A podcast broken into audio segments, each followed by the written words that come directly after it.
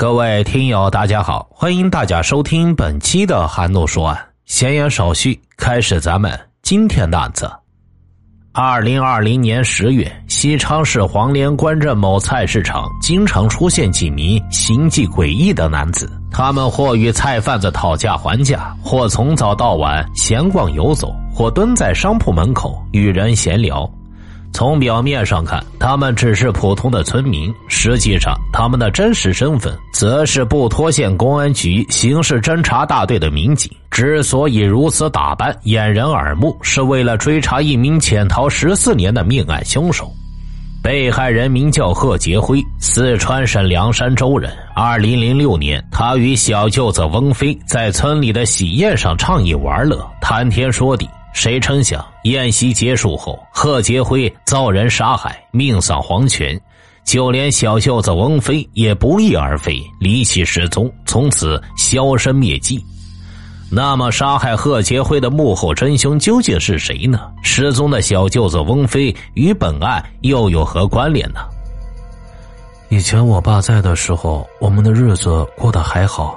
后来我爸死了，家破人亡，我妈现在。也跟着走了。说出这番悲痛苍凉话的人名叫贺伟，时年四十一岁，布托县人。二零零六年，贺伟的父亲贺杰辉在公路边遭人杀害。二零二零年，母亲翁杰服下一瓶敌敌畏，自尽身亡。父母之死给贺伟留下了难以磨灭的伤痛，也改变了他的人生轨迹。贺伟认为，父母之死虽间隔十四年，可两桩命案却存在着千丝万缕的联系。二零零六年十一月二十日深夜，布拖县公安局幺幺零指挥中心接到一通报警电话，案发地为布拖县地洛乡桥边村，死者是一位名叫贺杰辉的中年男人，目击者是当地的一位村民。当晚十点左右，该村民刚喝完喜酒，趁着酒兴，走在回家路上，突然看到一名男子倒在了血泊之中。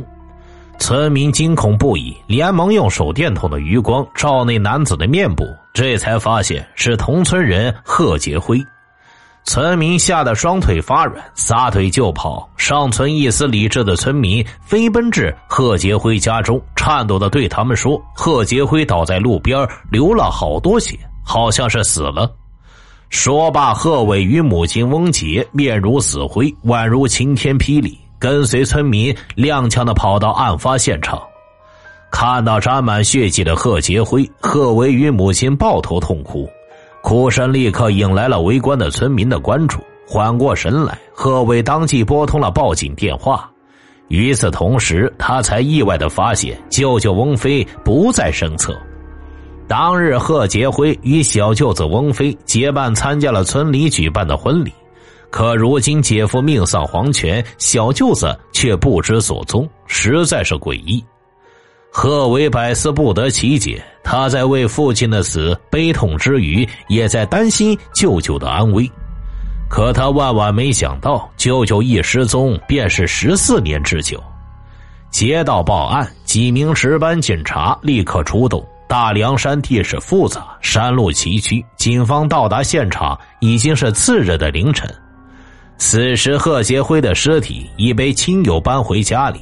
警方只好前往被害人家里进行信息调查。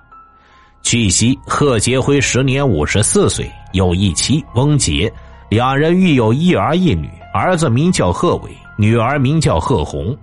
经审问，警方基本排除了贺杰辉家属作案的可能。认为他们缺乏作案动机与条件。随后，警方又折返公路，对案发现场进行勘查。公路上有一滩暗红的血迹，还有几个凌乱的脚印。警方猜测，贺杰辉死前应当与人进行了推搡与争执，最后被人有意或无意杀死。另一边，警方将贺杰辉的尸体带回所里进行死因鉴定。经法医检测，贺杰辉的身上有多处挫伤与淤青，左侧胸腔被人用利器穿透，极为致命伤。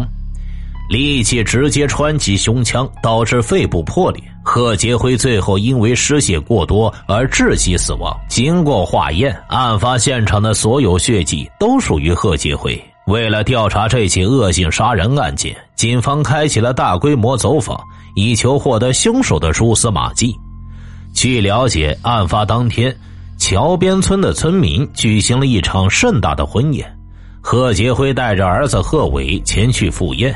宴席上，贺杰辉与小舅子翁飞聊天畅饮，十分尽兴。不想贺伟突然闹肚子，打了声招呼就回家休息。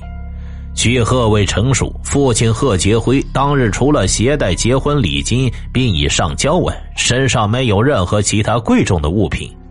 再来，贺杰辉以务农为生，生活条件一般，并不富裕。为此，警方排除了凶手谋财害命的可能。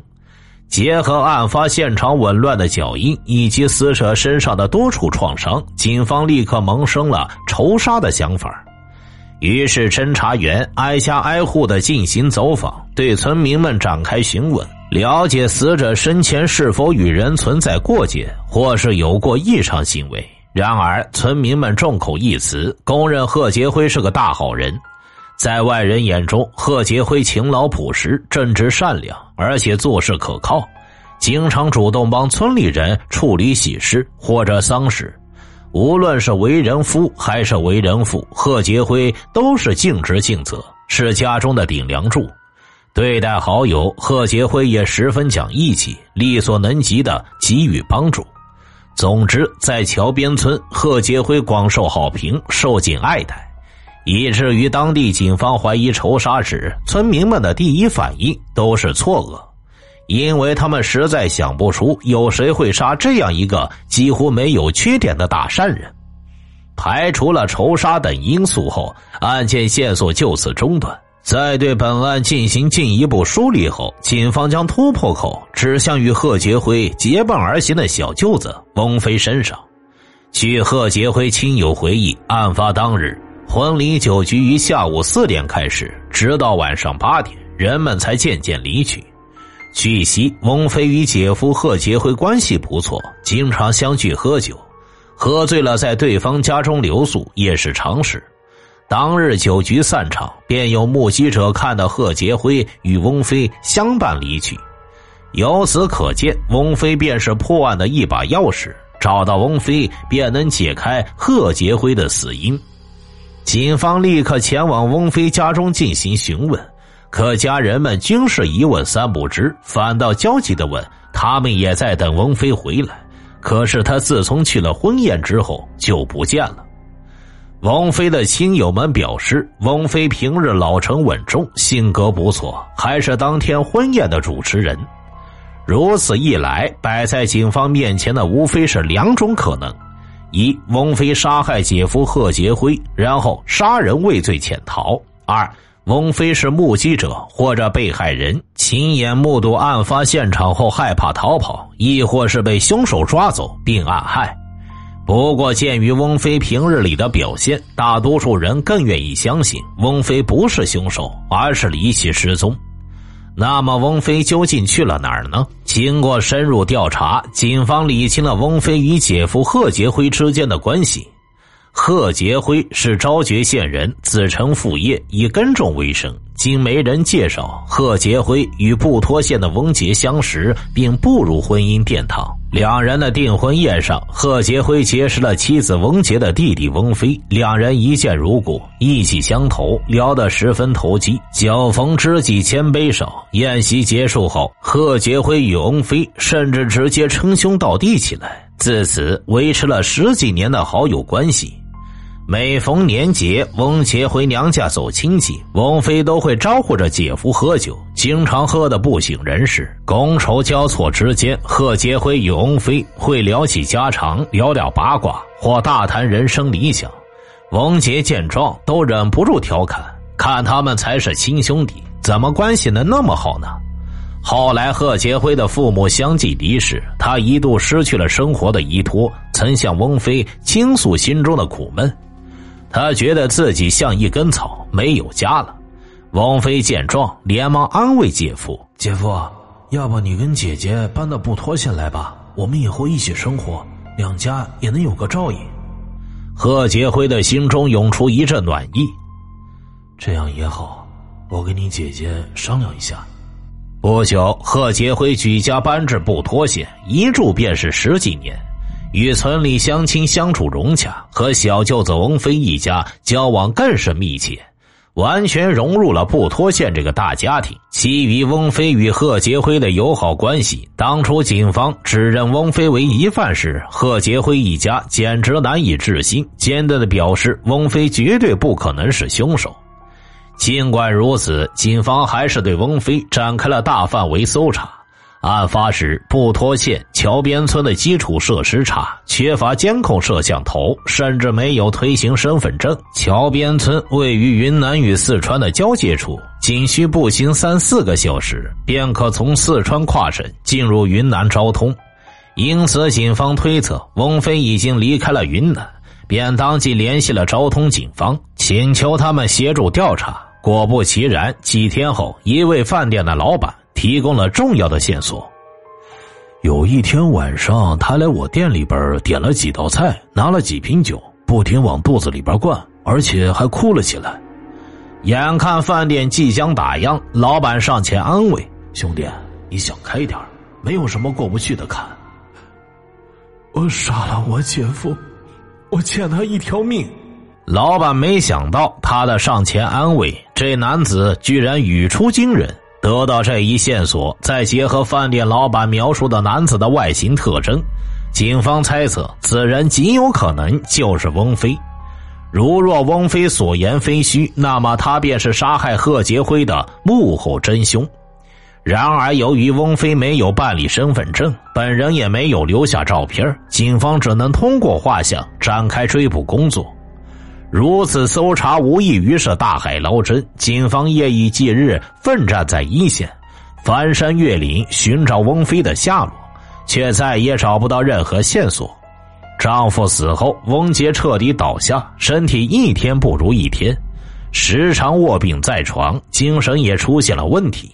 儿子贺伟扛起了家中重担，照顾母亲、妹妹以及自己的小家庭，生活十分困窘与艰难。正当所有人几乎忘记那桩陈年旧案时，真相逐渐浮出水面，凶手也在十四年后再次露面。二零二零年，布拖县公安局民警在处理案件时，偶然间听到翁飞这个名字，警方立刻找来知情者询问，对方表示，翁飞是一名从事家禽生意的老板，目前在凉山州黄连关镇的菜市场做生意。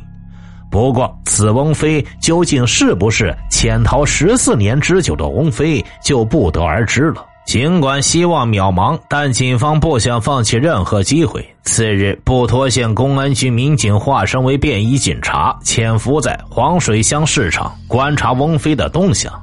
经比对，菜市场中的翁飞与疑犯翁飞在外形上极为相似，基本可以肯定是同一人。考虑到翁飞已经躲避多年，戒备心较强，警方全程小心翼翼，不敢打草惊蛇。待翁飞走出店门之际，一名便衣警察迎上前去，语气平稳的问：“你这鸡怎么卖啊？”还未等翁飞反应过来，数名警察从四面八方涌出，将翁飞扣押在地，严肃的说道：“我们是布托县警察。”听到熟悉的布拖县与警察，翁飞瞬间像放了气的气球，直接放弃了抵抗。经审问，警方终于揭开了尘封十四年的秘密：贺杰辉之所以被害，源于翁飞在酒席上一个不经意的玩笑。案发当日，贺伟因肚子疼而先行离开。酒席上，翁飞喝了太多酒，头昏脑胀，忽然冒出了一句：“哎。”这小子，我给他整点毒品吃，过会儿就不疼了。喜宴散后，两人结伴回家。贺杰辉的酒也醒了一半，突然想起小舅子在酒席上的荒唐之语，当即火冒三丈，拽起他的衣领说道：“你配当舅舅吗？怎么想给亲外甥吃毒品？”王飞是连忙赔罪，笑称自己在开玩笑。可贺杰辉仍然不依不饶，大吼道。你们全家都是叫花子！王飞是气儿不打一处来，借着酒劲儿与贺杰辉对骂殴打起来。慌乱之中，翁妃摸到贺杰辉别在腰间的小刀，迅速抽下小刀，直插贺杰辉的胸口。看到姐夫的身体僵住，扑通倒地后，翁妃瞬间清醒，开始后怕，撒腿就跑。时隔十四年，案件终于侦破。令人意外的是，当翁杰得知是自己的亲弟弟杀死了自己的丈夫后，精神瞬间崩溃。完全无法接受，更是将一切过错归咎到自己身上，居然用一瓶敌敌畏结束了生命。二零二一年的三月二十七日，四川省凉山州中级人民法院对本案作出判决，判处翁飞十三年有期徒刑。小舅子醉酒杀害姐夫，还间接害死了自己的亲姐姐，造成两个家庭的悲剧。真是可悲又可恨。王菲与贺杰辉相识于酒席，并在一次次喝酒中增进感情，最后也因酗酒而分崩离析，一死一入狱。由此可见呢，酒精是误事误人，酒后的玩笑千万别乱开，听了也别乱信，别让荒唐的悲剧再次上演。听大案要案，观百态人生。我是说书人韩诺，关注我，了解更多大案。好了，这个案子就为大家播讲完毕了，咱们下期再见。